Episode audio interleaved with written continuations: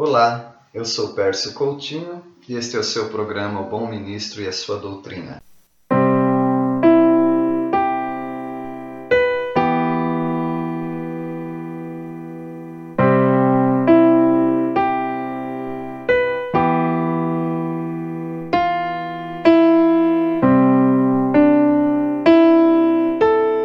Você se lembra daquela música infantil?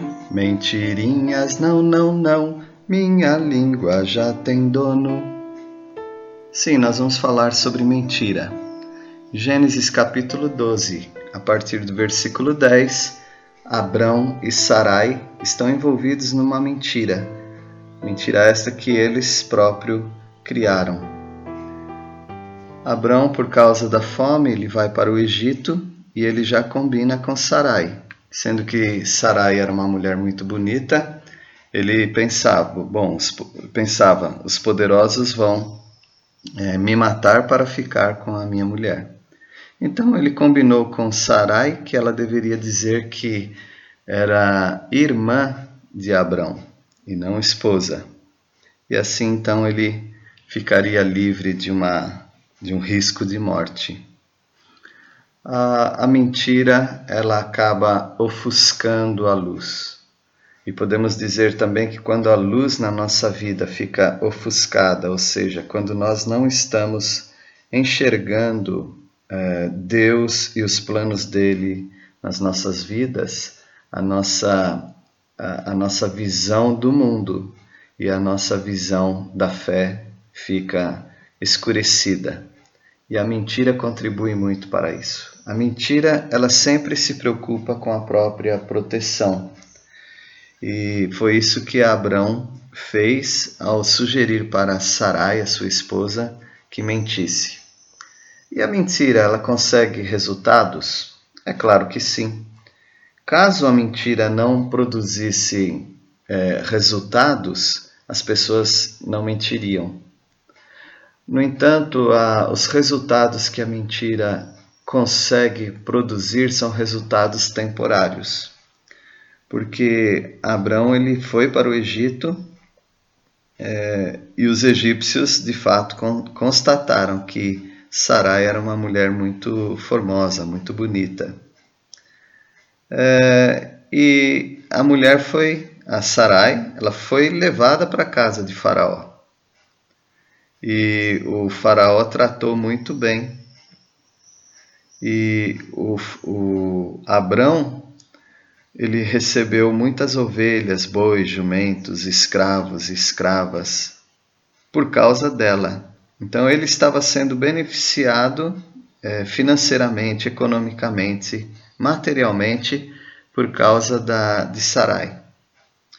Porém, a, a mentira, além de se preocupar com a própria proteção e ela ter algum resultado, porque através daquela mentira Abraão se enriqueceu mais do que ele já era rico.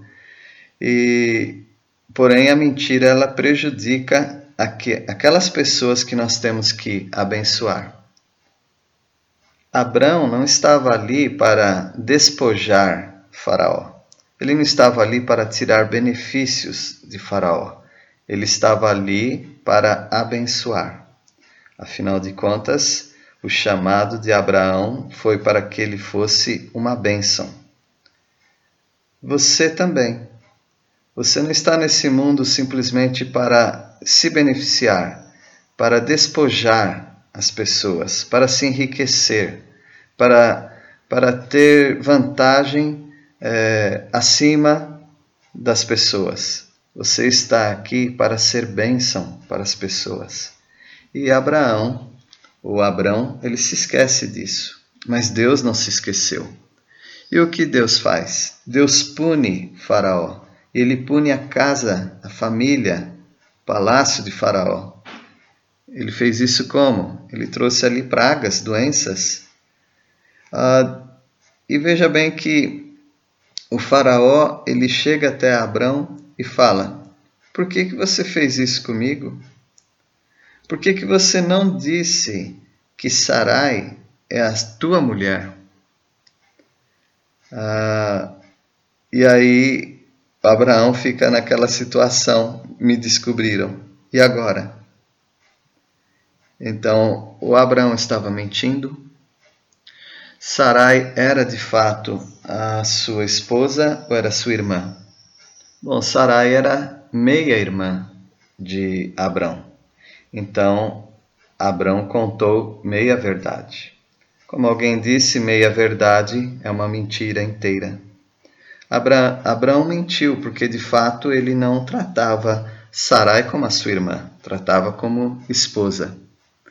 Mas Faraó, recebendo o juízo de Deus, mas também a misericórdia de Deus, ele resolve esse assunto. Ele dá ordem para os homens dele é, a respeito de Abrão. E, e ele acabou então devolvendo a Sarai para Abrão. Meus irmãos, como a, a luz acaba sendo ofuscada, escurecida quando nós mentimos. E não pega bem para um crente que leva a verdade ou deve testemunhar da verdade para as pessoas mentir, porque senão o testemunho dele fica manchado. A mentira ela sempre vai se preocupar com a proteção, mas nós não devemos nos preocupar com a nossa proteção, porque Deus nos protege. Foi Deus quem mandou Abraão para aquela terra e Deus o protegeria. Deus não precisa da mentira de Abraão para proteger o próprio Abraão.